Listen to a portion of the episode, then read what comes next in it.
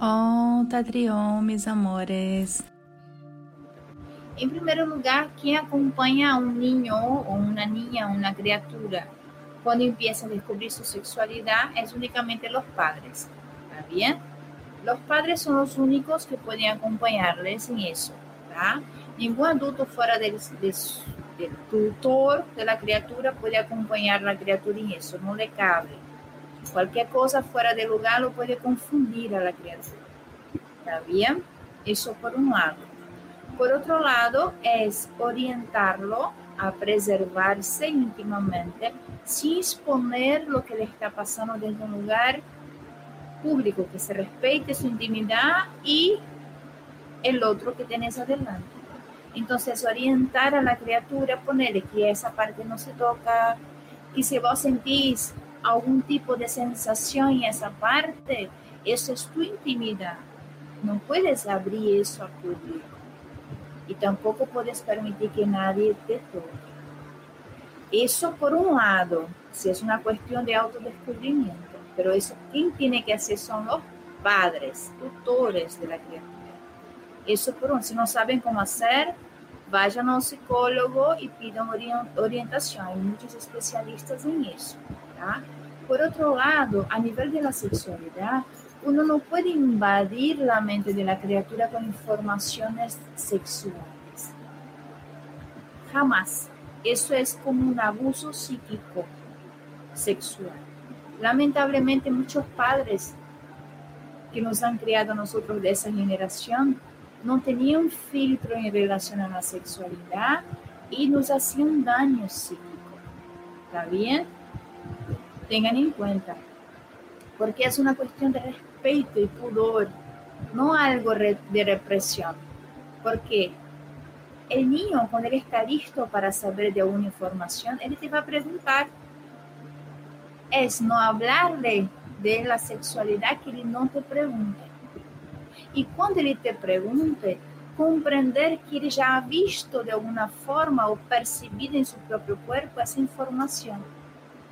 Ele já vinha com algo experimentado o sabido, escuchado o visto. Entonces él viene para probar una si le vas a mentir. Estoy hablando a los padres, ¿eh? Si le vas a mentir. Si vos le decís la verdad, él va a confiar en vos y siempre va a acudir a vos para preguntar. Si vos actúas con escándalo o con mucho pudor acerca del tema, tengan en cuenta que él te está preguntando. Si él pregunta, él confía en vos. ¿Se entiende? Entonces necesita que vos le digas la verdad, pero una verdad apropiada para esta mente. Hay formas de dibujar las cosas para explicar a una criatura. ¿Se entiende, mis amores? Pero que quede claro que eso está a cargo de los tutores del menor. Por muchas cuestiones. Una, en primer lugar, es siempre por una cuestión hormonal ¿no? y de autodescubierta, el niño queda con una energía, una vibración en sus zonas erógenas. ¿ah? Es natural.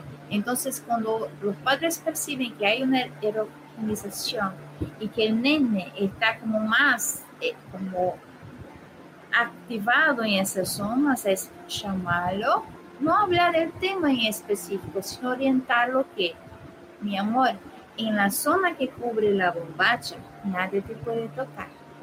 En la zona que cubre calzoncillos, nadie te puede tocar. Únicamente se toca en el momento de bañarse.